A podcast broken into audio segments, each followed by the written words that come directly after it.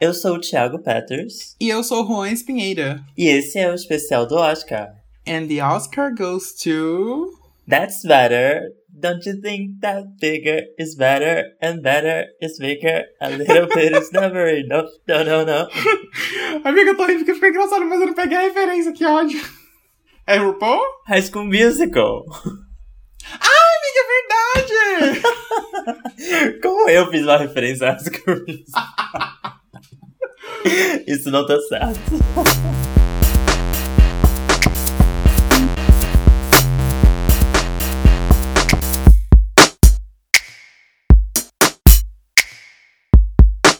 e chegamos hoje com um episódio especial pra vocês. Especial Academy Awards 2021. Uh, eu vou ser bem sincero em relação ao Oscar, assim. Eu sempre assisto a premiação. Hum. E geralmente antes da premiação eu vejo um filme ou dois que parecem interessantes ou que estão sendo muito falados.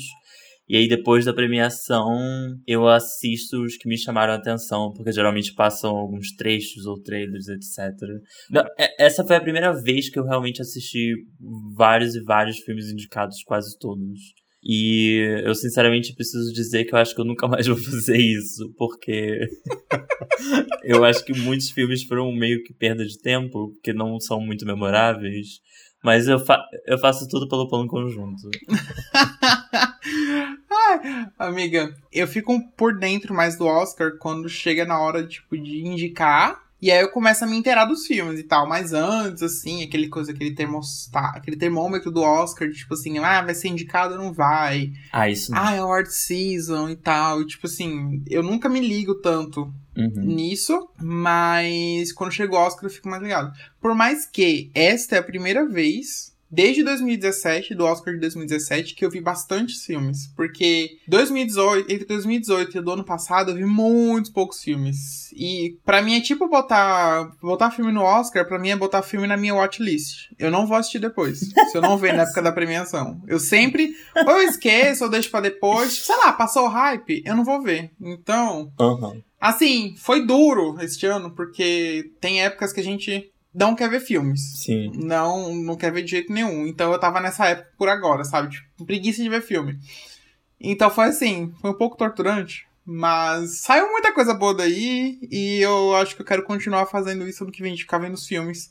Pelo menos pra eu, pra eu saber, pra me inteirar, sabe? Uhum. Porque depois eu sei que eu não vou ver. Sim, com certeza. Cineastas que não são cinéfilos, levantem a mão. Sabe qual é o maior problema do Oscar? Ficar botando filme de duas horas, de- duas horas de duração, gente. Exatamente. Pelo amor de Deus, gente, vai cagar. Era o que eu ia falar agora. Gente, a gente tá na era do streaming. As cantoras não lançam mais músicas de mais de três minutos. Ou mais de dois minutos e meio. Por que, que tem que lançar filme de mais de uma hora e meia? Não dá. Chega. Não. Eu escrevi exatamente assim. Os filmes que são indicados ao Oscar têm que ter obrigatoriamente duas horas, ou, ou pra ser indicado eles têm que ter duas horas, alguma coisa assim. Porque, caralho. Não, tem uns assim que é to- são totalmente insalubres de assistir. Porque, ah! Não. E a gente vai chegar lá. Mas o que você, Uhum. o que você achou em relação a outras edições do Oscar? Eu tô sendo chato falando que os filmes não são memoráveis, ou realmente tem os destaques que são bons, mas nem todos são necessários de assistir. Amiga, eu acho que todos, quase todos, assim, são bons, são trazem coisas importantes, mas, ai, sei lá, eu acho que essa temporada, essa temporada tá faltando emoção do que teve nos outros anos. Gente, o Oscar de 2019, o da Gaga, puta que pariu, que emoção que foi aquilo. Sim. Era o dia inteiro as pessoas brigando na internet por causa dos filmes, ou por causa de melhor atriz da Lady Gaga, da Glenn Close. Quem levou foi a Olivia Colman. ah, eu amei. Inclusive, né, essa pandemia abriu portas pra bastante coisa diferente esse ano, como a Netflix. Aí, os streamings. Netflix ganhou 35 indicações nesse Oscar. 11 a mais do que no ano passado. Uau. Isso porque esse ano eles aceitaram filmes de streaming, eles já aceitavam antes. Só que só se eles estreassem no cinema e passassem durante sete dias. Porém, é, esse ano, devido a cinemas fechados, ano passado, no caso, devido a cinemas fechados, eles aceitaram filmes que já estavam programados para estrear no cinema. Então, O Som do Silêncio, Mank, esses filmes que já estavam programados para ir ao cinema foram aceitos. E também eles estenderam o tempo até. Geralmente, os filmes que se candidatam vão até, tipo, dezembro do ano, mas eles estenderam até fevereiro desse ano. Até porque eles tiveram que adiar a premiação, né? Porque geralmente a premiação é em fevereiro e a gente tá em abril. Justamente por causa da pandemia, que isso impede muitas produções e lançamentos. E talvez isso tenha até afetado muito filmes não terem sido lançados que tinham a intenção de concorrer esse, nesse ano, né? Então talvez 2022 aí melhore um pouquinho a qualidade. é, vamos, vamos esperar o que vai vir por aí. Mas eu espero que uma coisa que aconteceu esse ano e continue acontecendo, que foi a total diversidade da edição, né? Que teve muita coisa protagonizada por, por minorias, dirigido por minorias. Inclusive, em 2024 vai começar a valer uma regra em que filmes só vão poder participar das categorias principais se eles tiverem cumprirem vários várias e várias regras de diversidade dentro da equipe do filme, o que eu acho ótimo. Sim, eu gosto bastante dessas, desses novos critérios que eles estão adotando. E eu acho que vai, vai, ser bem, vai ser bem bom. Se esse ano já tá muito bom, em relação a isso, eu acho que em 2024, então, vai bombar. É, e depois de tantas críticas que eles receberam, primeiro é o mínimo que eles têm que fazer, né? Sim. Eles vão ter que fazer isso de qualquer forma para não serem criticados de novo. É, eu acho que é uma forma deles safarem das críticas que eles receberam, porque desde 2016 tem tags subindo contra essa atitude da academia, tem apresentador jogando shade neles, neles mesmos ali. Uhum. Então é uma forma deles escaparem dessas críticas e voltarem a ter credibilidade, né? Assim, é um interesse, mas também abre portas para para mais produções, para produções mais diversas. Sim. E assim, não é como se essas premiações deixassem de ser racistas ou machistas ou etc, porque uhum. a gente sabe que a indústria funciona dessa forma, mas já é algum avanço, né? Sim, menos mal. Então vamos falar agora dos filmes indicados à categoria de melhor filme. A gente vai um por um. Então vamos começar com Bela Vingança, que em inglês é Promising Young Woman. E esse já deve ser um conhecido de vocês que acompanha a gente aqui desde o começo do ano, pelo menos. Bela Vingança, ele é dirigido por Emerald Fennell, que inclusive está indicado em melhor direção. Ele é um suspense drama que ele tá aí quebrando recordes pela Emerald Fennell, que é a primeira mulher indicada por direção em um primeiro trabalho e também a terceira a receber três indicações no mesmo ano, que é por melhor filme, melhor direção e melhor roteiro original. E assim, eu gosto muito desse filme. Eu dou quatro estrelas de cinco para ele. E você, amigo? É, quem, quem ouviu nosso episódio sabe que eu não sou tão fã assim desse filme. É, eu dou três estrelas. E para mim, dos indicados ao melhor filme, ele é um dos que eu não entendo porque ele foi indicado. Amiga, choque. Quando a gente gravou o episódio, eu não sabia que essa era a sua opinião. Quer dizer, eu sabia que você não gostava tanto, mas de você tirar ele de Best Picture, eu fiquei assim, ah! Ah, eu tiraria. Eu, sei lá, é um filme decente, mas eu não acho que é um filme de melhor filme mesmo. Eu acho que ele tem o meu selo. Acho não, eu tenho certeza que ele tem o meu selo de aprovação de vale estar no melhor, no melhor filme. E tem Paris Hilton na trilha sonora, gente. Querem mais do que isso para ele ser indicado? Pelo amor de Deus. Ai, ai, gays. Vamos apoiar a, a Emerald Fennel, Carrie Mulligan, indicada a melhor atriz. Eu acho, sinceramente, a, a trilha sonora eu não posso reclamar. É incrível, amiga. Você tem que pagar a tua língua, que tem Charlie XX, então, ó, fica calado. Mas é uma música muito ruim. Enfim, voltando ao filme. Sem opiniões aqui. Enfim, gente, eu acho, eu, a minha humilde opinião, eu gosto muito porque eu acho que o roteiro segue caminhos diferentes, assim, que eu não esperava. Eu fui ver o filme com uma expectativa totalmente diferente, eu recebi outro, outro filme, sim, que eu não esperava. É um filme tipo de vingança, mas ele é tratado de um jeito totalmente inusitado. E acho que as escolhas que o filme faz, que o roteiro faz, eu acho que realmente faz dele ser um filme muito 880, sabe? Você tá me chamando de machista. Quem é? O que, que é?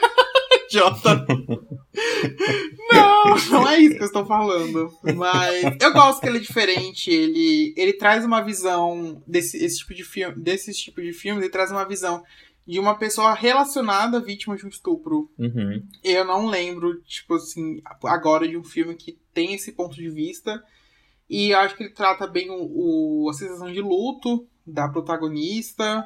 Ele é divertido em alguns pontos, assim, para tratar de um assunto sério, eu acho que Uhum. ele é bem sucedido nesse aspecto. É, eu, eu acho que ele é um filme muito válido porque eu, eu consigo sentir ali que a direção da Emerald Fennel é muito precisa, tipo, no que ela quer.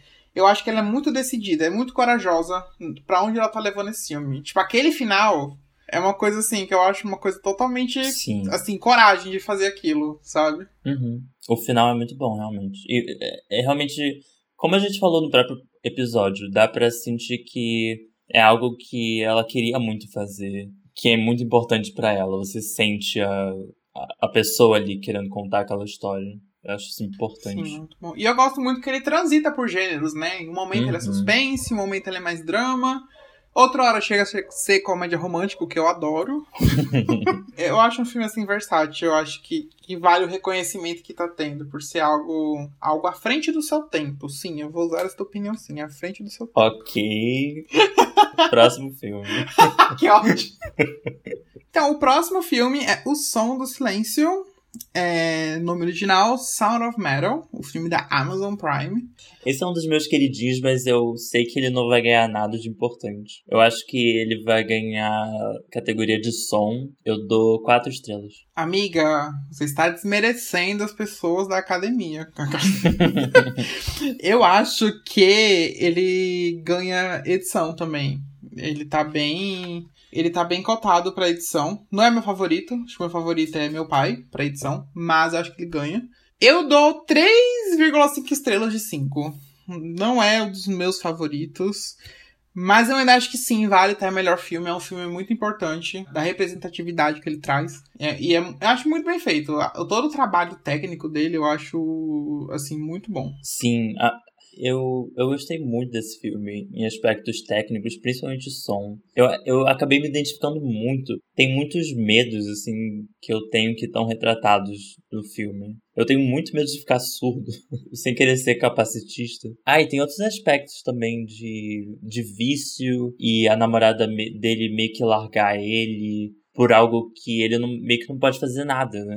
E também eu acho o final do filme muito incrível, porque eu não esperava que aquilo fosse acontecer. Eu achei que o final ia ser muito óbvio, do tipo, ah, ela te largou, e aí você foi atrás dela depois de um tempão, aí ela vai estar com outro cara, e ela já vai estar em outro ritmo, não sei o quê. Mas não, tipo, eles meio que estão ainda na mesma vibe. Uhum. Eu gostei muito do final. É, eu, eu gosto, assim, do filme no geral. Eu acho que ele é um filme muito forte em termos de atuação. O Riz Ahmed, ele tá incrível. Tem de cada melhor ator.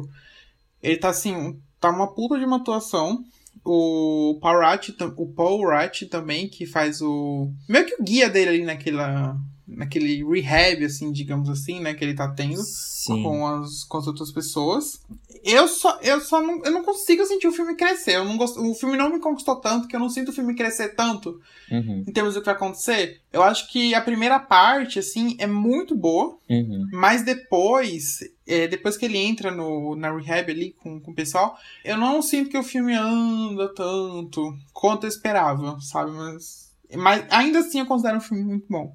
Eu não sei, parece que tem. Eu, você gostou tipo, do final, mas eu sinto que talvez o final. Às vezes não sabia muito bem pra onde ir, eu senti meio perdido. Eu tava esperando alguma coisa totalmente diferente. Na verdade, eu tava esperando o que você esperava. É, sim. E é, é bom quando cria, é, quebra uma expectativa, né? Porque eu acho que era muito óbvio. Uhum. Eu senti uma evolução do personagem. Existe um arco. Não sei, eu gostei muito de ver aquele personagem que é do mundo do heavy metal interagindo com as crianças, interagindo com a professora. E não tem nada de, tipo, traição, um drama assim. Eu fiquei com medo do roteiro ir pra esse caminho, do, tipo, ele começar a dar em cima da professora. Mas ele é muito apaixonado e movido pela namorada dele e pela música. Aquele ambiente em que ele tá na reabilitação é muito legal de observar. Eu fiquei com muita vontade de aprender Libras. Obviamente eu não vou fazer isso porque eu não sou empenhado o suficiente. Mas deu vontade. Eu acho isso importante.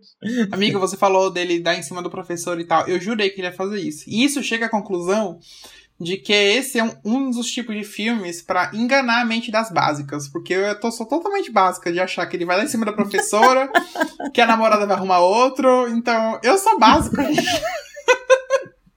Mas é porque dentro de, de estrutura narrativa, esse é meio que o óbvio. A gente já fica esperando isso. A gente já vai por esse caminho. Então, uma das coisas que eu gostei muito é que ele não segue esse caminho especificamente. E. Ah, eu fiquei tão. Assim, não é, um dos, não é um, dos, um dos meus favoritos, mas eu gostei de que. Porque quando eu comecei o filme, eu achei de que ia ser aqueles filmes de Oscar de músico, sabe? Daqueles caras que ficam se matando pra atingir a perfeição e tal. Eu pensei que ele. Sim, não teve um. Não teve um recente, que eu esqueci qual que é. Eu nem assisti. Era o Whiplash, ele, ele é de 2014, é de um baterista também. E eu fiquei, ai meu Deus do céu. Não seja outro Whiplash. Ai. Parece ser um saco. Mas, porque, tipo assim, eu vi que o filme ficou 10 anos em desenvolvimento até ser produzido. E o Riz Ahmed passou 7 meses aprendendo a tocar bateria. Eu pensei, puta que pariu. Vai ser esse filme assim. Mas graças a Deus não foi. E eu acho que assistir esse filme no cinema deve dar uma dor de cabeça do caralho.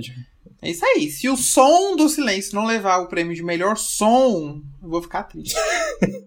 eu vou ficar em silêncio.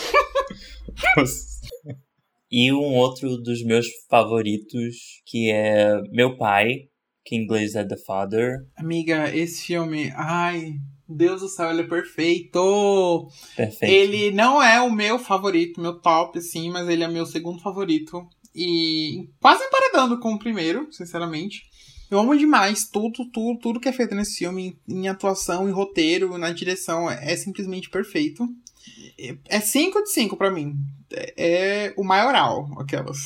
Eu, eu dei quatro e meios porque, para mim, quando dou cinco estrelas é porque eu vou levar aquele filme como algo que eu quero rever outras vezes na minha vida. Uhum. Esse não acho necessariamente um filme que eu quero rever, então para mim, 4,5, porque eu acho é, perfeito em tudo que ele se propõe.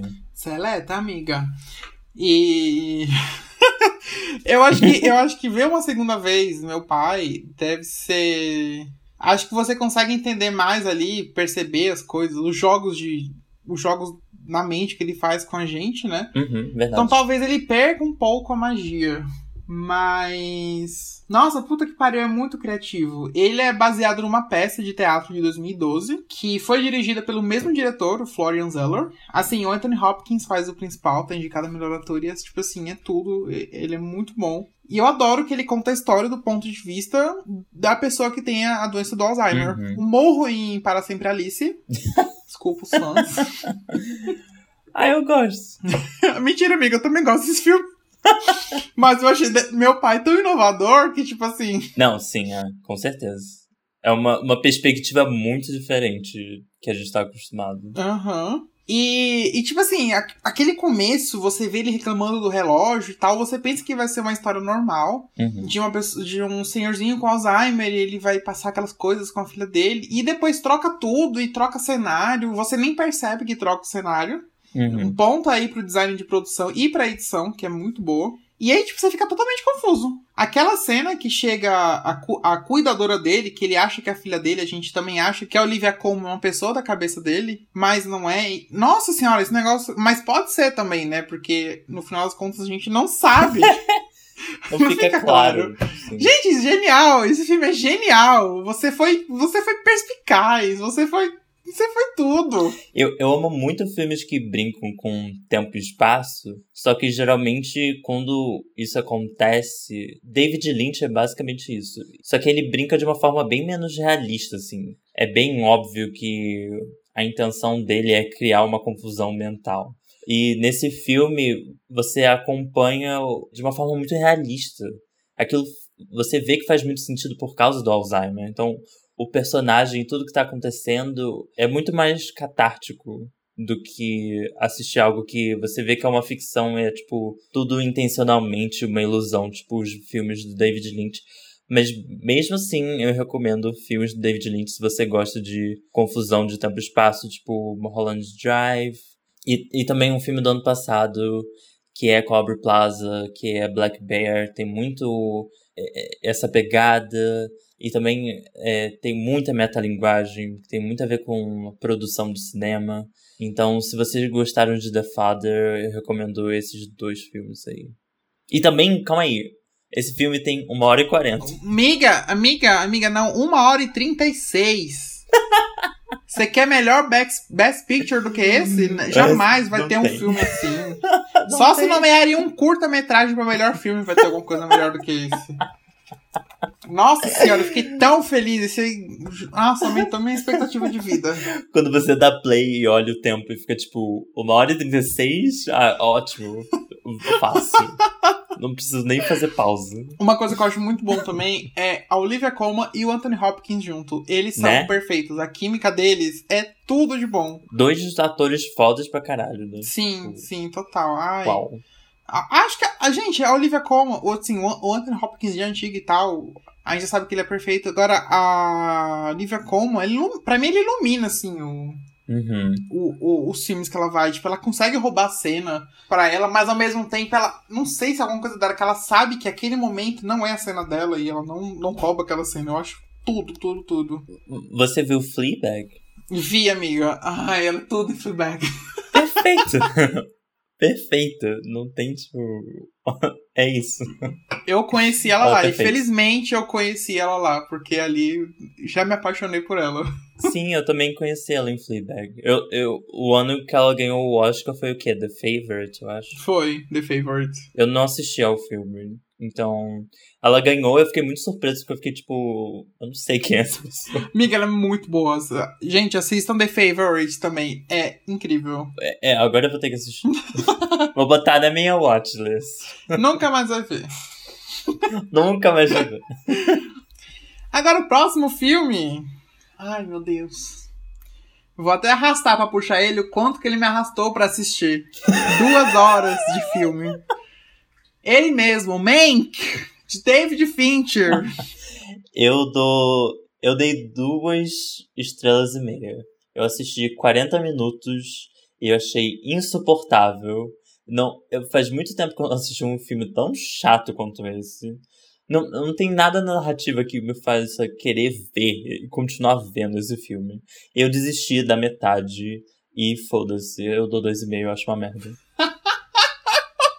Amiga, tu viu Cidadão Kane antes? Não, eu vi partes na, na faculdade. Eu então, impor... tu não tem local de fala, porque eu ainda tive que ver Cidadão Kane antes de ver essa merda. E eu passei quatro horas da minha vida vendo coisas desses dois filmes. E eu fiquei assim, puta que me pariu. Mas assim, e gente... E você gostou?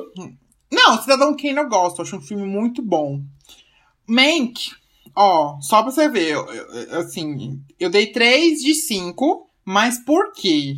Eu, eu, assim, eu não gostei, minha opinião pessoal. Tipo, eu fiquei. Foi um filme super arrastado para mim. Sem paciência, filme de Cidadão Kane. Filme para alimentar ego de roteirista frustrado, alcoólatra de Hollywood. em preto e branco Sim. dos anos 30. Então, tipo assim, ai. Mas assim, eu reconheço que ele é. Tecnicamente, ele é muito bom. Tipo assim, o design de produção dele, inclusive, pode muito ganhar. Assim, se ganhar, por mim tá tudo bem. Porque eu prefiro meu pai, mas assim. Eu não sinto que ele me empolga, sabe? E ai, gente, Gary Oldman, melhor ator, so old. Man. Sabe? Chega, basta. Assim, a melhor coisa para mim no filme foi a Amanda Seyfried, porque eu adoro ela e eu gosto de ver como ela cresceu como atriz. Eu acho uma coisa tipo, super legal. Ela tá muito boa. O filme, é, tipo assim, eu vi Cidadão Kane um dia antes. Então, para mim, foi um filme que ele conseguiu pegar muita coisa de Cidadão Kane e adaptar para a história que ele estava contando, então isso é muito interessante. Tipo, a montagem, aquela coisa de ir e voltar no tempo, tipo, de contar o que aconteceu antes, contar o que está acontecendo agora. Eu achei muito interessante isso. É, mas enfim, no geral não me empolgou. Eu acho que não é um filme assim grandioso, sabe? É um filme bom, uma produção boa. Mas ai, gente, para mim não vale ter melhor filme. Vou dar o meu carimbo aqui, meu meu selo de não devia estar em Best Picture. Jamais, porque, ai, gente. David Fincher, eu te amo. Você dirige ótimos filmes que são alguns são dos meus favoritos. Mas não. De, hoje não. Passa hoje outro não. dia. Hoje não tem pão duro. Passa outro dia. Eu concordo plenamente. Acho que é só uma bateção de punheta da academia. Tipo assim, é, é, também entendo que ele tem, uma, ele tem uma crítica, assim, boa a Hollywood daquela época também ali, sabe? Meio ácida, assim. É, eu li, eu li que tem um, uma relação com produção de filme, política e economia e tal. Sim. Mas ele não te prende. Ele não te prende para você querer entender isso. E assim, tem uns pontos muito legais que, tipo assim, a trilha sonora foi escrita remotamente, o roteiro. Tem um, tem um apego sentimental também, eu acredito, pro David Fincher, já que o roteiro foi do pai dele, Jack Fincher, que morreu em 2003. Eles desenvolveram meio que juntos esse roteiro e tal. Então, tem aí, mas assim, para mim, assim, não, não me prende muito bem. Próximo! Next! Judas e o Messias Negro, ou em inglês Judas and the Black Messiah. Eu não escrevi muita coisa sobre esse filme necessariamente, mas eu achei ótimo e eu dei quatro estrelas. Olha, amiga, pois eu achei ele fenomenal e eu dei cinco estrelas. Que assim, eu achei tudo, achei muito incrível, achei muito muito preciso e necessário do que ele quer do que ele quer falar, sabe, na realização dele. E eu dei essa nota. Eu acho que sim, ele vale estar em Best Picture porque Com certeza. Um puta filme. Eu até pensando aqui agora, eu até poderia levar para um 4,5, porque eu realmente achei muito bom. Mas eu acho que é porque eu tô comparando tudo com The Father. Ah, Como sim. The Father eu dei 4,5, aí eu acho que Judas eu colocaria em 4, assim. E sinceramente, eu acho que é assim que se faz um filme sobre minoria e revolução. Então, alguns filmes dessa categoria de melhor filme deveriam aprender com Judas e o Messias Negro. Por exemplo, Bela Vingança. Uh, The Shade Girl. Não, mas realmente esse filme é, é um puta filme que ele, que ele traz discursos que falam, tipo, muito bem sobre isso. E eu acho que o jeito que o. Que a edição e a montagem leva o filme é muito bom. Tipo, aquela ideia tipo, de usar entrevista real dele contando esse negócio pra usar como aquelas narrativas em off, às vezes, eu acho incrível. Eu acho que é uma, uma sacada muito boa. E gosto que o filme, ele é, tipo, ele é super dinâmico, sabe? Ele vai guiando, assim, de uma maneira, tipo, super prática. Não é uma coisa meio arrastada. Como poderia ser, sei lá, um filme, assim, histórico, sabe? Geralmente, filmes históricos, no passado, assim, eu associaria com umas coisas mais arrastadas. Mas esse eu gostei muito bem. E eu gosto que ele não hesita em mostrar o que realmente acontecia. Ele é, é muito real. É um... Sim, com certeza. Aquela cena final que mostra o, o tiroteio na casa do Fred Hampton. Muito forte. Nossa, é cruel. É, eu fiquei agoniado com aquela cena. Sim. E além dessa, tá, tem outras cenas que, tipo assim, você fica muito agoniado. Com certeza. Na real, outra coisa que eu notei foi que toda hora que alguém levava um tiro, eu levava um susto. Por mais que, tipo, a arma aparecesse e a pessoa obviamente ia levar um tiro, eu levava um susto. Uhum. E. Então tem muito essas partes, tipo, de ação, entre aspas, mas não é uma- uma ação banal. É uma ação muito verdadeira. Fa- Faz muito parte do que você falou de eles terem incluído imagens de arquivo é, entrevistando o cara, porque faz você, como espectador, perceber que aquilo acontece, que aquilo aconteceu de verdade, etc.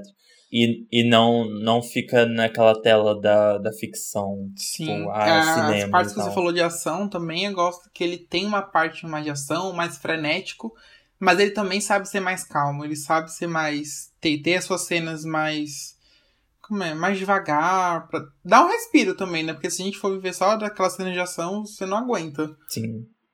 E essa foi a primeira indicação pra melhor filme de uma produção composta completamente por pessoas negras. Sim, vem aí um Oscar mais diverso ainda. E agora, falando do spin-off de Judas e o Messias Negro, o Sete de Chicago. é originalmente The Trial of the Chicago Seven.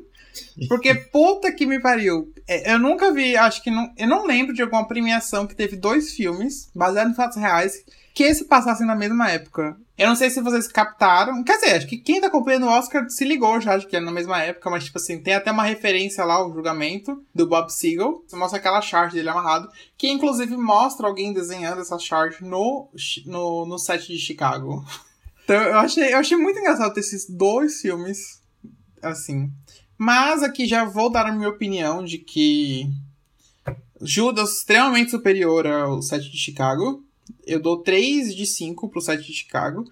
E assim, já vou adiantar, para mim, acho que é um filme totalmente descartável de estar em melhor filme. Eu não, não consigo falar assim, ah, melhor filme. Não, não para mim não dá. É, concordo totalmente com você. Eu dei 3,5, mas eu poderia rebaixar para 3. Eu, eu não acho que foi tão ruim, mas eu acho que indicar para melhor filme forçaram muita barra. Duas horas também foi forçar muita barra. Eu acho que o, o, o principal problema foi que o roteiro, ele é até ok. Ele trata algo que aconteceu de fato de uma forma divertida, engraçadinha. O que eu apreciei, assim. Apesar de não ter achado engraçado. Eu acho que eles pecaram muito na direção no sentido de que foi filmado como um filme de drama para um filme que estava tratando com muita leveza aquele assunto, apesar de ter seus momentos mais um pouco mais pesados, mas em geral é, pecou nesse ponto que é um, um dos pontos principais de um filme, né? Que é a direção. Mas é, ainda tem gente que fala que o Aaron Sorkin foi boicotado na categoria de melhor direção. Eu sou totalmente contra, porque eu também acho a direção super fraca. Eu acho que ele não, não sabe pra onde vai. E se é comédia, se é drama. Ele parece ser mais divertido do que ele, do que ele teria que ser. Pra mim, ele seria alguma coisa mais séria. Ele trata com muita comicidade. Parece um filme da Marvel, às vezes. É verdade. É verdade. tipo, tem inclusive, o próprio diretor falou, tipo assim, quando a gente tava fazendo o filme, é, eu não sabia, não tinha ideia do quão relevante isso seria. Tipo, puta que pariu, tu tá fazendo a ideia de um julgamento, num dos julgamentos mais importantes dos Estados Unidos, tipo, super sério, e você não sabe que você, te, que você teria essa relevância, tipo, ai, vai cagar, né? Ai, que saco. É verdade. Eu não tinha pensado por esse ponto, mas realmente. Ele é superficial no que ele quer, no que ele quer trazer. Eu acho que ele poderia se aprofundar mais na, nos temas e tal. Até aquela coisa do Bob Seagull, sabe? Da, da, aquela parte. Aquela, acho que é a primeira parte do filme. Eu acho que é muito. Falta bastante ali. Um, um toque maior de, de um apreço maior pelo filme que ele tá propriamente fazendo. E os personagens também. Tipo assim, eu gosto do elenco. Tirando o Ed Redmayne, que eu não sou muito fã. Mas ainda assim eu acho os personagens caricatos. Bastante. Eu sei que, tipo assim, é um filme de duas horas e são sete personagens. Os sete de Chicago, oito com Bob Seagull. Mas, tipo assim, não precisava ser tão sim. caricato. sim, sim. Aquela dupla de maconheiros é, tipo, a coisa mais estereotipada que. Quer dizer, não é a coisa mais estereotipada, mas é muito cansativo ver. Sim. Tipo, eu gosto muito do trabalho do Sacha Baron Cohen, que é o que faz o, o Web. Ele, tipo assim, ele fez graduação e viajou escrevendo sua tese através de líderes de direitos civis. E ele desenvolveu afinidade com o personagem dele. Só que, tipo assim, ele passa o filme todo sendo estereotipado pelo roteiro. E no final ele tem todo aquele, aquele clímax de que vai salvar o julgamento com as palavras dele. Tipo assim, ai. Sabe, do nada o personagem criou, se desenvolveu, assim, da noite pro dia. Uhum. Não me desce. Gente, tô quase descendo minha nota aqui, ó. 3 de 5 vou descer, ó. 2,5 de 5. Eu vou dar 3, eu vou descer também. Não? Ai. Filme totalmente médio. O, o que eu gostei. Não que eu gostei necessariamente, mas eu acho que o que salvou o filme foi a edição. Eu não sei se necessariamente esse filme precisa levar melhor edição. Sim, a edição salvou muito. Eu acho que ele é um forte. Ele tá sendo um forte candidato a ganhar essa edição. Talvez se eles quiserem dar pelo menos um prêmio pra esse filme, eles vão dar a edição. Sim. E... É o único. Aham. Uhum. Eu odiei muito o final. Nossa, aquela coisa idiota de filme dos anos 80 que é, são as pessoas levantando aquela música de vitória e aquele slow clapping, assim, as pessoas batendo palma uma por uma até criar um coro de palmas e as palmas vão crescendo. Achei horrível, odiei, odiei, odiei, odiei, odiei, odiei, odiei. É, esse final também não, não me ganhou, não comprei esse final. Sabe quando a gente fala de filme que só tem frase de efeito? Esse filme tá cheio de cenas de efeito, sabe? Pra ganhar um destaque, assim, a mais em algum momento. E esse final foi um deles e, tipo assim, hum, tá, né? E sem contar que também, falando, voltando à parte cômica, o juiz, ele é totalmente abominável. Ele é péssimo e tem momentos que eu vejo ele quase sendo tratado como uma figura cômica no filme. E tipo assim, ah, ele fala umas coisas péssimas, ele tem umas atitudes péssimas. Eu não quero dar risada dele. Eu quero só matar ele. Eu quero que ele vá pro inferno. E, eu, e tipo assim, ah. ah relevou muito a, a atuação dele como juiz na prática, tipo, na vida real. O que é basicamente o contrário do que aconteceu em, em Judas. Uhum. Então, contrariando filmes ruins, vamos pra Binari, que também é um dos meus preferidos. E eu dei quatro estrelas e meia. Pô, amiga, bastante. Eu dei 4 de 5 pra Minari. Acho que meus únicos contras com Minari é de que talvez eu ache ele meio muito contemplativo. Talvez isso não me cative tanto. Mas acho às vezes ele muito contemplativo, meio. Às vezes é muito longo pro pro que ele quer demonstrar. Eu entendo a visão do diretor de que, de que era assim que ele queria contar a história, mas para mim não, não me desceu tanto. Eu gostei bastante, mas é, na real eu não notei nada. A única coisa que eu notei foi que tem um furo no roteiro perto do final. Porque diabos eles iam viajar a família toda e deixar a avó, que acabou de ter um infarto, sozinha o dia inteiro em casa. Isso não fez o menor sentido. Foi literalmente para fechar o roteiro e tudo fazer um sentido. Porque, pelo amor de Deus, ninguém faria isso. Amiga, tu foi perspicaz, porque eu não tinha pensado nisso e. e realmente, pensando agora, sei lá, eles podiam ter deixado a filha mais velha, né? Sim. Já que eles iam na consulta do filho e iam resolver coisa do, e, tipo, do Steven Yeun. É, tipo, ela geralmente cuidava do filho mais novo, porque ela não pode cuidar da avó. Sim! Ah, gente, não, pelo amor de Deus, realmente. Vou descer uma estrela. Mentira, gente. Não vou descer uma estrela. Mas de resto, de resto eu gostei de tudo, achei maravilhoso. É, primeiro que a avó, né, a, que é interpretada pela Ye Jung-yeon, de cada melhor atriz coadjuvante, é muito boa com o, o neto dela. Muito boa. Eu adoro, eu adoro as peripécias que ele prega nela, assim, eu acho super engraçado. O xixi. Relação... Ai, o xixi, puta que pariu. e ela leva super de boa. Eu, eu gosto Sim. muito. O personagem da avó é incrível e a atriz também. Uhum. E é a própria criança, que é o David, né? Foi inspirado no diretor. Sim, sim.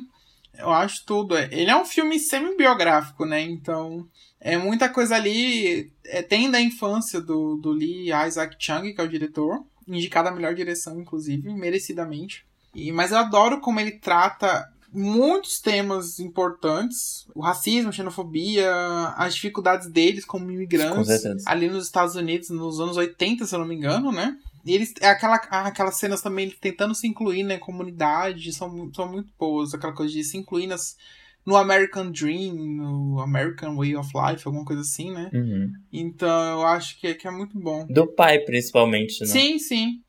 O personagem de Steven Yeun é perfeito. Inclusive, a atuação dele é muito boa. Perfeito. Pra quem vê ele só, sei lá, em The Walking Dead, vai se. Vai ficar muito feliz com a interpretação dele nesse filme, que é muito boa. Eu nem sabia que ele tava em The Walking Dead. É, menino, ele era quase um dos principais lá. É, enfim, eu, eu acho assim, minha conclusão assim, do filme é que ele é, ele é muito sensível e tem uma narrativa super poderosa por trás dele. Então eu acho ele essencial. É um filme super importante. E continuando a lista com filmes ótimos, vamos agora pro filme do ano! Nomadland, de Chloe Zhao, estrelando Francis McDormand. O maior filme do mundo! Quem discordar, lamento. É isso aí, Nomadland, perfeito! Eu Bom, não tem nem que falar da minha nota, né? 5 estrelas de 5. Não tem como. É, amiga, eu tenho muito a falar sobre esse filme. e eu dou 3,5. Gente, o Petros acaba de enfiar uma faca no meu peito. Venha me socorrer, pelo amor de Deus. Eu, vou começar assim. Antes de assistir o filme, eu acabei lendo uma crítica, porque apareceu no meu Twitter.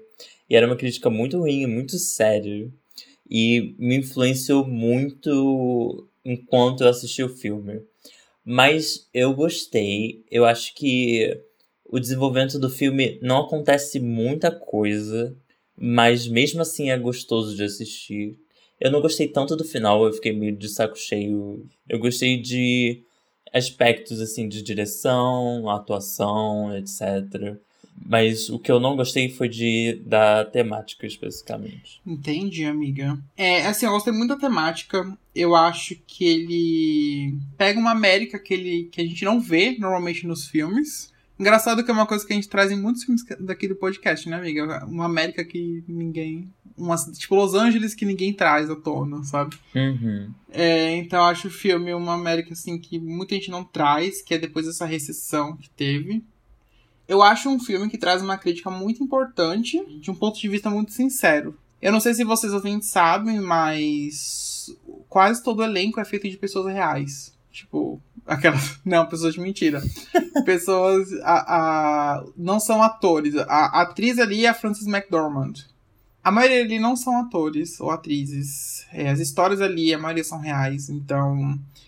Eu acho engraçado essa nuance que o filme tem de parecer um filme de ficção, ao mesmo tempo um, um documentário. Uhum. Às vezes, quando ela tá conversando com as pessoas, e você quando você sabe que são pessoas reais, parece até que é um documentário, sabe? Sabendo delas. Então, eu acho muito incrível. E ele é baseado num livro de mesmo, de mesmo nome. É um livro de não ficção. E o trabalho que a, que a Chloe Zhao faz no roteiro eu acho incrível dela trazer todas as narrativas para as pessoas é, é, maravilhoso, sabe? É, isso é um dos aspectos do filme que eu acho legal. Eu, eu falei que eu não gosto da temática, mas não é bem isso. Eu não gosto da forma como a temática é trabalhada. É um típico filme que o Oscar gosta muito. Me lembra muito Green Book, que é tipo. Parecer que você está passando uma mensagem boa, mas se você analisar mesmo a situação por fora do filme é alguma coisa, é um negócio péssimo. Enfim, o, o ponto é que eu acho que existe um embelezamento de pobreza, não considera as mazelas do capitalismo em si. Eles trabalham muito o negócio da Amazon, que recentemente a Amazon tem sido acusada de tratar muito mal os trabalhadores dela. Faz, acho que mais de um ano. E me lembra, me remete muito quando as pessoas no Brasil, por exemplo, falam de favela. As pessoas de direita, principalmente, de que as pessoas da favela e as pessoas mais pobres gostam de morar na favela e eles não querem sair daquele meio. E eu acho que existe uma diferença muito grande de você gostar e aceitar onde você mora do que você quis, querer mudar de classe social, porque obviamente as pessoas que moram na favela, as pessoas mais pobres, querem essa mudança social, mas é muito diferente de você enaltecer a sua cultura e o lugar de onde você vem, onde você cresceu, onde você nasceu. Não quer dizer que você não quer sair daquele estado. E, e isso, tudo no final das contas, é, remete ao capitalismo. O, o, acho que o principal do filme, como isso é retratado, é que ele vai muito para um lado emocional da protagonista. Ela perdeu o marido dela e existe todo um, um link emocional que te distancia um pouco de como aquilo tudo funciona nos Estados Unidos, porque não deveria ser daquele jeito. Então acho que eles levam para um aspecto que eu não gosto muito. Entendi. Militei. Que... Militou, amiga, demais. não, amiga, mas, tipo assim, então, desse ponto de vista, é, eu vejo como diferente de Green Book, porque Green Book, ele traz uma... Ele trouxe, né, um, uma narrativa porca de de white savior, né, um salvador branco que é racista o filme todo e no final ele vira super amiguinho do personagem do Mahershala Hala, que é negro, e, tipo, fica nessa baboseira de que, ai, você me salvou de tal situação, não sei o que. Ele praticamente perdeu o racismo do, do safado, porque viraram amigos depois, criaram todo um laço na viagem. Inclusive, a família do, do, do personagem da vida real reclamou do filme. Acho que, se eu não me engano, eles processaram Enfim, deu mó bafafá. Então por isso que eu acho que Green Book, um, assim, um péssimo ganhador de melhor filme. Eu acho que a academia delirou nesse, nesse Oscar. e... eu, eu até entendo, mas eu acho que é, Nomadland ele disfarça um pouco mais isso, até porque não é um problema racial. Acho que é um. O, o jeito que ele disfarça é mais problemático, até porque é realmente. para mim, a palavra desse filme é embelezamento da pobreza. Isso me incomodou muito durante o filme, mas eu entendo que a direção e etc. É um bom filme, não é um filme ruim assim, na sua estrutura e sua técnica. É meio que, tipo assim, você viu como se ele estivesse romantizando a questão nômade dos Estados Unidos. É. Das pessoas não ser. Daquela situação das pessoas, no caso, que não são nômades porque elas querem, mas por causa da situação financeira, né? Isso que você quer dizer. Sim, basicamente. Eu não observei muito isso e. Não sei se eu posso concordar. Mas realmente eu acho que tem a narrativa da Fern, né? A personagem da Frances McDormand. Eu acho que ela tá inserida ali, eu gosto dela porque dá um, um sentido pro filme, tipo assim, dá uma, um tema principal pro filme pra ele seguir. Uhum. Porque eu acho que se não fosse isso, talvez ele poderia até ser um documentário, né? Já que são pessoas reais ali, Sim. tratando de daquelas histórias reais. Então poderia ser, ser só um documentário, talvez, mas com a história da Francis, da Fern, eu acho que ele consegue ter um, um fio, assim, para seguir. Então, no final das contas, eu gosto. Eu não, eu não vejo muito isso da. Do, como você explicou mais ou menos, da romantização da, da pobreza e tal. Eu acho que sim, tem um filtro ali no caso que eles colocam na, na imagem e tal, para mostrar isso, mas no geral acho que talvez esse não tenha sido. Talvez não, acho que não foi o, o sim. Como é? A finalidade, na, sei lá, da, da produção de fazer. Sim, com certeza. Eu, é, é justamente esse que eu acho que é o problema, porque deveria ter sido. Eu não queria que esse filme fosse tão reverenciado quanto ele está sendo, e eu acho que ele vai ser o, o, o, principal da noite. Ele vai roubar vários Oscars. Sim, é, eu também acho que. No caso, eu gosto, né? Por causa do filme, eu adoro o filme. eu adoro que ele vai ganhar aqui. Possivelmente ele ganha o melhor filme e tal, outras categorias. Enfim, eu ainda permaneço com. Achando que ele tipo, foi super emocionante. Ele é sensível até. Talvez. Talvez você ache também isso, esse negócio de. Da, do da pobreza ser pelo fato de ele ter uma sensibilidade, assim, em mostrar as coisas, talvez se torne algo mais apelativo e tal, para ter aquela emoção do filme na hora de passar. Uhum. Mas enfim, Nomadland Best Picture. Então, amiga, qual desses filmes é o seu top 3? Em primeiro lugar vem Nomadland, o meu favorito, assim, o maior de todos. E em segundo vem Meu Pai, que eu acho incrível. E Judas e o Messias Negro. Acho que são meus três grandes favoritos. Acho que foram os únicos três que eu dei cinco estrelas de todos de melhor filme. O meu é Meu Pai, em primeiro lugar. Em segundo, Minari. Em terceiro, Som do Silêncio. E o nosso tá completamente diferente. Nossa, amiga, total. Mas então vamos para as previsões. Uhum. Tem vários outros prêmios que antecedem o Oscar e que dão uma ideia do que, que é que pode acontecer, mas com algumas surpresas. Então, gente, tem o aí que tá mais cotado, foi o que a gente acabou de falar, que é Nomadland. Ele ganhou todos os prêmios possíveis até agora de melhor filme, que foi Globo de Ouro, de melhor filme de drama, Critics' Choice, prêmio de sindicato e BAFTA. Então, eu acho realmente que ele vai levar esse Oscar. É, só se ele resolver surpreender a gente, tipo, sei lá, Green Book, e, e fazer isso de novo, mas provavelmente ele deve ganhar. E é um filme que eu quero que ganhe, então estou na torcida pro Oscar não fazer o imprevisível e fazer totalmente o que a gente espera. É, eu também, eu acho também que Nomadland vai ganhar, mas o que eu gostaria que realmente ganhasse é Meu Pai, porque eu amo esse filme. Amiga, se meu pai ganhar, sinceramente, eu vou estar muito feliz também, porque eu adoro esse filme. Então, ele ganhando vai ser um, uma baita de uma surpresa e uma surpresa boa. Melhor direção, quem tá cotado é a Chloe Zhao. Ela dirigiu Nomadland.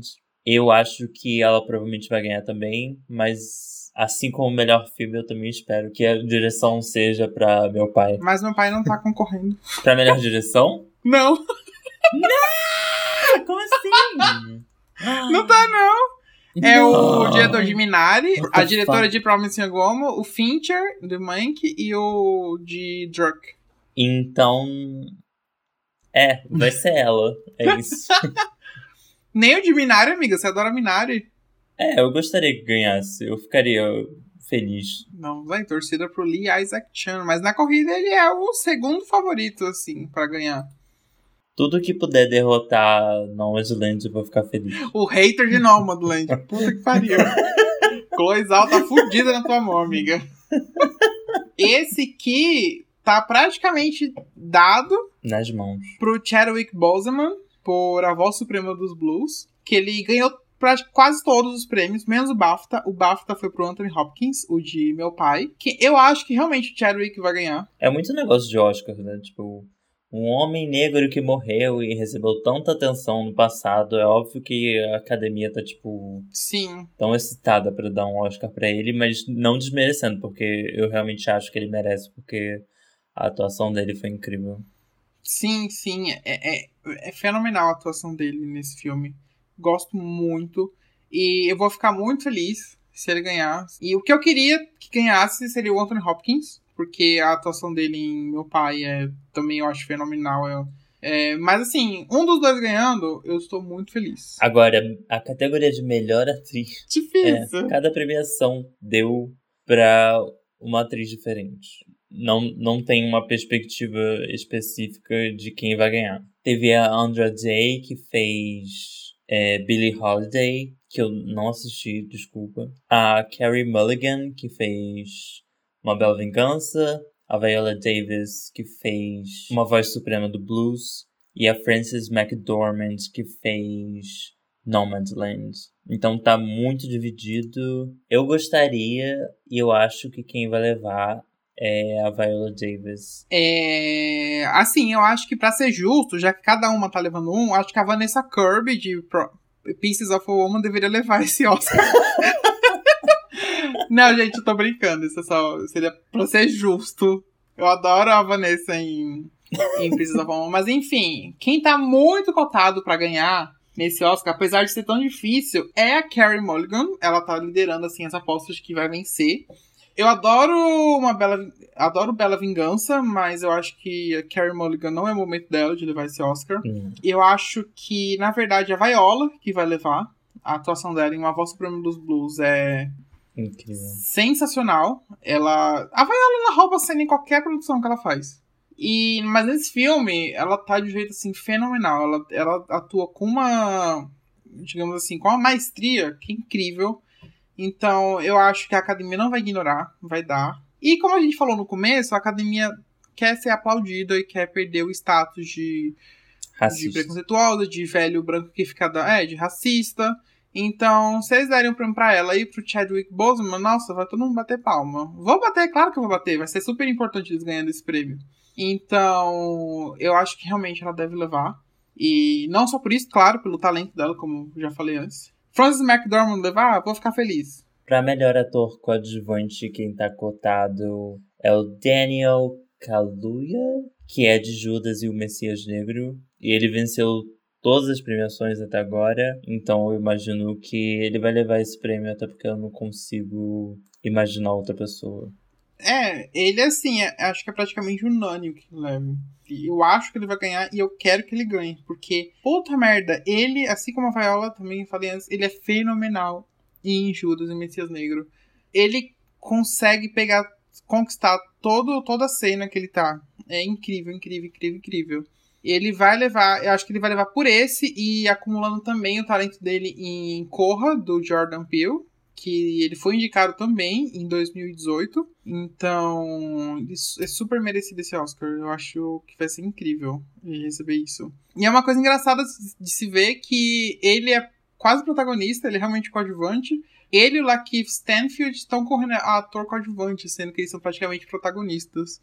Isso é uma manobra, tipo, super comum na, na academia, tipo, dos produtores fazerem para as pessoas terem chance de ganhar. Foi uma coisa que fizeram em Carol em 2016, pra Kate Blanchett concorrer em melhor atriz, e a Rooney Mara concorrer a atriz coadjuvante, sendo que ela também é protagonista, mas pra ela ter chance de ganhar. E pessoas do mesmo filme não se desafiarem. O que aconteceu agora em coadjuvante, mas assim, é do Kaluuya. E pra melhor atriz coadjuvante, teve mais ou menos aí uma uma divergência, mas em geral foi a Yoon Jun Young de Minari que eu acho que ela deveria ganhar. Amiga, total, super concordo com você. Tipo, se ela ganhava, se eles quatro ganharem, vai ser totalmente histórico pra premiação. Vai ser muito bom. E eu gosto muito de que a Ia Young, ela tá realmente cotada. Eu acho que ela vai ganhar e eu quero que ela ganhe. Eu acho que a atuação dela é simples e é poderosa, sabe, no filme. Então, eu vou ficar muito feliz. Muito feliz. Eu gosto muito dela no filme. Ela, para mim, é um dos pontos altos do de Minari. Eu acho que até mais do que o Steven Yeun, que tá concorrendo a melhor ator, inclusive. Quem tá ganhando pro roteiro original é Bela Vingança. E eu discordo porque eu acho que deveria ser Minari. Tá, amigo, você contra você mais uma vez. Esse episódio a gente tá muito batendo de frente com o outro aqui. Gosta assim. Quem tá cotado é Bela Vingança. E eu acho que vai ganhar. E eu quero que ganhe, porque o trabalho da Emerald Fennel fazendo Bela Vingança, eu acho tudo. Acho que o roteiro, como eu falei lá no começo, vai em lugares totalmente imprevisíveis, inovadores, e eu gosto muito. E roteiro adaptado. Quatro filmes diferentes venceram o, as premiações passadas. Entre eles, o, o Set de Chicago, Nomadland, o segundo filme do Borat e Meu Pai. Então, tá uma coisa assim, bem acirrada. É, mas o que tá cotado para ganhar é Nomadland. E por incrível que pareça, eu amo Nomadland mais. E eu acho que ele vai vencer, na verdade, porque eu acho que Nomadland vai fazer uma rapa nesse Oscar. Mas eu queria que meu pai vencesse. Eu gosto muito do roteiro, como ele trabalha. Como a gente já falou antes, aquela coisa imprevisível de você tá praticamente dentro da cabeça de um senhorzinho com Alzheimer, sabe? Então, eu acho muito criativo esse roteiro. Eu acho muito, muito, muito bom. O jeito que ele leva isso do teatro pro cinema, eu acho muito bom. Ele. Eu, tipo, tem filmes que você vê mais à frente a gente comenta disso, né? Mas assim, tem filmes que a gente vê que saíram do teatro, mas esse, realmente, eu vi. Eu fui descobrir que saiu do teatro depois. Então, eu acho muito bom esse trabalho de adaptação. E por falar das nossas expectativas, a gente tem que, obviamente, falar dos filmes esnobados, né? E atrizes e atores. O que, que você acha que foi esnobado nesse Oscar, amiga? Amiga, um super esnobado que tá falando que foi o The Five Bloods, que é do Spike Lee, da, pra Netflix, se eu não me engano. Cotavam até o Chadwick Boseman pra ser melhor ator e o The Roy Lindo. Mas só foi indicada a melhor trilha sonora, então foi uma decepção aí pra galera. Eu não vi, então não posso dizer se foi um boicote mesmo, mas assim, Conhecendo Spike Lee, eu acho que deve ser um filme bom. Então talvez tenha sido o mesmo boicote. Bacurau, obviamente, né? Se você odeia Bacurau, aí realmente problema seu. Porque apesar de não ser o melhor filme do mundo, ele é muito importante e ele estava elegível. Ele poderia ter ido até além de filme estrangeiro, poderia ter recebido outras indicações além de filme estrangeiro, sabe? Porque eles, como ele estreou no passado nos Estados Unidos, ele estaria elegível para várias outras categorias. Igual Druk, né? Another Round foi para melhor direção. Eu, eu, eu precisei escrever três filmes que eu acho que foram completamente esnobados e que podiam estar indicados para melhor filme. O primeiro deles é Druk, que eu dei quatro estrelas e meia. Eu só me identifiquei muito. Eu achei um roteiro divertido, ao mesmo tempo que trata de problemas sérios. O final não foi tão esperado por mim, pelo menos. Eu achei que ia terminar num dramalhão chato e não foi. Foi tipo uma celebração da vida.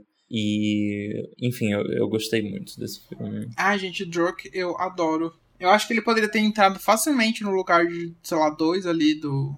De um dos dois, sei lá. De, Sete de Chicago e Mank ali no melhor filme. Sim. Que eu gosto muito, como você falou, é um roteiro que é divertido, mas ao mesmo tempo ele discute temas importantes. O final mesmo, ele é meio melancólico ali antes dos minutos finais, mas depois ele fica tipo super animado, diferente, uma coisa meio libertadora, sabe? Então eu gosto bastante disso. É, eu acho que a direção não merece levar? Não. Mas eu acho que vale a pena a indicação que teve. Eu acho muito bom. Assistam Truck. Eu dei quatro estrelas de cinco. Foi um, um, destaque, assim. Foi, foi. Foi bom que teve uma indicação, pelo menos, porque eu gostei muito de assistir esse filme. Outro filme é, que eu acho que foi esnobado da mesma forma foi Pieces of a Woman. Não acho que poderia estar indicado em melhor filme, mas ao mesmo tempo acho muito melhor do que alguns filmes indicados nessa categoria. E eu dei três estrelas e meia. Amiga, vi muita gente falando meio mal de Pieces of Woman e tal, de uma parte, de umas partes pro final, assim.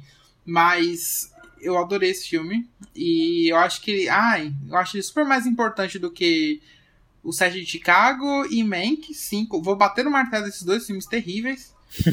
e, e que ele poderia entrar melhor filme sim no lugar deles. E, ah, gente, os primeiros 30 minutos de Pieces of a Woman é uma coisa assim fenomenal. A palavra do, meu, a palavra do episódio hoje é fenomenal para mim, porque puta que me pariu! Eu fiquei tenso do começo ao fim. Eu, é, e depois disso, você pensa assim que o filme talvez desande um pouco. Realmente, tem umas cenas que são mais mornas, assim, mas cenas que é para ter tensão, aquela discussão em família, ele tentando transar com ela, Puta que pariu. É muito tenso o filme. E. Ai, gente, Vanessa Kirby. Não fosse quem com quem ele está concorrendo, eu acho que ela poderia muito bem levar esse prêmio. Porque ela foi assim. Incrível, incrível, incrível, incrível. É. Foi esnobado também na questão de atriz coadjuvante, né? Porque a mãe dela faz um trabalho incrível também. A Ellen Burstyn tá incrível, incrível nesse filme. Vem, a, a, Aquele. A, a, cena do parto, que é um plano de sequência gigantesco. Inclusive tem dois planos de sequências enormes. E é, é tão real e é tão. Ah, é muito bom. Realmente, eu enxergo problemas na estrutura. Tanto é que eu dei 3,5 porque acho que o início é muito forte. E depois de um tempo entra numa coisa assim, tipo nem todas as cenas são necessárias, tem uns planos meio aleatórios, assim, que eu fico tipo, ah, isso não precisava ter entrado no filme especificamente. E de demorou demais. Eu falo isso de todo o filme, mas enfim, esse especificamente podia ser um pouco mais amarrado e objetivo. Mas ele me fez sentir coisas. Então, acho mais importante ser indicado que Mank, por exemplo. Sim, sim, totalmente. É... Tem muitos aspectos que são perfeitos. Você falou do plano de sequência, eu acho que tem filmes que eles usam simplesmente plano de sequência para fazer conceito, sabe? Tipo Birdman. Sim. Melhor filme de 2014, 2015, eu não lembro. Mas esse filme, eu acho que o plano de sequência, ele é primordial para causar a tensão que a gente sente vendo esse filme. Então, com certeza. É isso. E o, o, último outro filme que eu achei que merecia mais reconhecimento é A Voz Suprema do Blues, que em inglês é Ma Rainey's Black Bottom. E eu também dei três, três estrelas e meia. Um, eu achei que demorou para engatar o filme, mas uma vez que engatou foi ótimo. E o Chadwick e a Viola Davis carregaram o filme nas costas. Nossa, esse filme é. Eu tava meio assim, tipo assim, ah, eu vou ver, mas sei lá, não foi indicado o melhor filme, talvez seja tão bom, mas eu achei ele bem bom. Eu dei quatro estrelas, cinco e. E eu acho engraçado que uma das indicações da Viola para Oscar uma vez foi de atriz coadjuvante por Fences, que é um filme dirigido pelo Denzel Washington, em 2017. E ele é feito de uma peça, assim como, uma, assim como a Voz Suprema dos Blues. E eu achei a voz suprema dos blues extremamente superior a, a Fences. Você vê que é aquela coisa teatral, mas você não curte muito. E a voz suprema dos blues, você vê que é uma coisa teatral, mas você curte, sabe? Você vê que tem uma dinâmica ali. É, eu vejo dois núcleos ali, que é o dos músicos, do Chadwick Boseman e o da, e o da Viola. Eu acho super legal. Inclusive, eu acho que o, o engraçado é que o filme, eu acho que todo ele quer uma Oscar tape inteira, porque sempre tem aqueles momentos assim de efeito assim da, do Chad, do Chadwick e da, da Viola. Eu acho o roteiro assim, ok, mas ele traz uma, umas falas super poderosas, traz umas discussões super incríveis. Sim. É, e o clímax do filme é incrível também. Uhum. Eu nunca ia esperar, assistindo o início do filme, que ia chegar lá. Nossa, eu também não. Tipo, eu fiquei. Gente, isso aconteceu mesmo, sabe? Eu fiquei. Meu Deus do céu. E aquele, aquele, aquela discussão da Viola também, tipo assim, de ela ser a rainha dos blues e, tipo assim, os brancos usarem ela para ganhar dinheiro mesmo, sabe? Ela é uma voz assim, e, e tipo assim, a, a gente pode achar às vezes meio exigente com as coisas, mas no final das contas, ela tá, tá no direito, porque eles estão praticamente usando ela ali, sabe? A preocupação deles é usar a voz dela ali para ganhar dinheiro. Agora a gente falou de filmes maravilhosos que deviam estar indicados e foram esnobados. Vamos falar de filmes não tão bons. Você que viu Hillbilly Elegy, que é um nome péssimo para começar. Conte pra gente. Assim, nome péssimo, filme péssimo. Assim, falava assim, Amy Adams foi esnobado. Gente, pelo amor de Deus, o filme é terrível. Eu não sei como é que a Glenn Close conseguiu uma indicação pra melhor atriz coadjuvante. Tudo bem, eu gosto dela no filme. Ela, ela é uma das coisas menos piores, assim, no filme.